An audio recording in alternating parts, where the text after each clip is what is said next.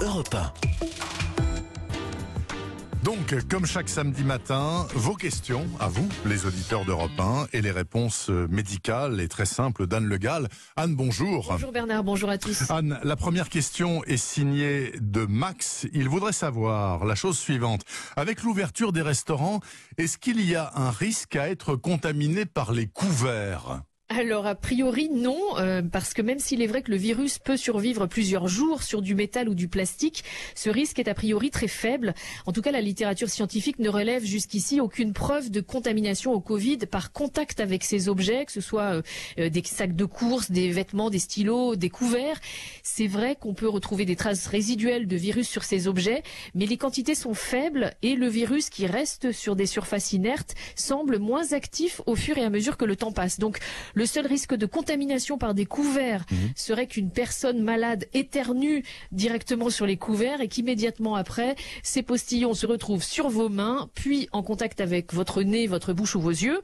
Compte tenu de l'ensemble des mesures sanitaires euh, imposées dans les établissements, le port du masque, les règles de distance sociale, globalement, ce genre de situation reste quand même très peu probable. Autre question, Anne, signée de Patrice, qui demande qu'est-ce qu'on appelle l'immunité croisée qui semblerait protéger du Covid-19 Je sais pas ce que c'est, moi, euh, j'ai même pas entendu parler. C'est quoi ça? Alors, c'est l'hypothèse selon laquelle la réponse immunitaire de l'organisme face au Covid serait proche de celle que notre corps développe face à d'autres coronavirus.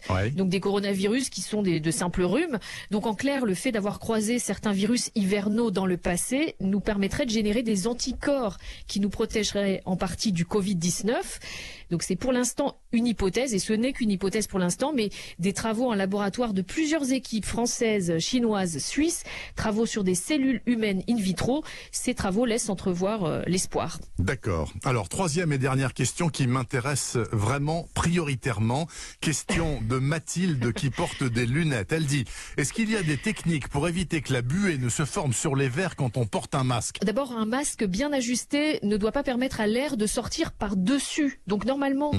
il faut que le masque soit bien ajusté. Il faut bien pincer la petite barrette métallique qui se trouve au niveau du nez. Mais des fois, quand on porte un masque. Elle est molle, la barrette. Ouais. Ah, donc ça c'est pour les masques chirurgicaux et puis quand la barrette est molle ou quand on porte un masque en tissu, il y a d'autres astuces. D'abord celle de vaporiser régulièrement un spray anti-buée sur vos verres de lunettes mmh. ou alors les nettoyer avec du savon ou de la mousse à raser avant de les laisser sécher à l'air libre parce que ça permet de former une petite pellicule anti-buée. Et puis dernière technique, c'est tout simplement de plier un mouchoir en papier dans le sens de la longueur et de le placer à l'horizontale sous le masque, mais juste au-dessous des yeux. Comme ça, normalement, ça permet d'absorber l'humidité qui sort du masque. J'aime beaucoup, Anne Le Gall. Merci infiniment. Et merci aussi au docteur Jimmy Mohamed, le médecin consultant d'Europe 1, qu'on peut entendre, bien sûr, du lundi au vendredi de 15h à 16h donc presque tous les jours de la semaine dans l'émission Sans rendez-vous.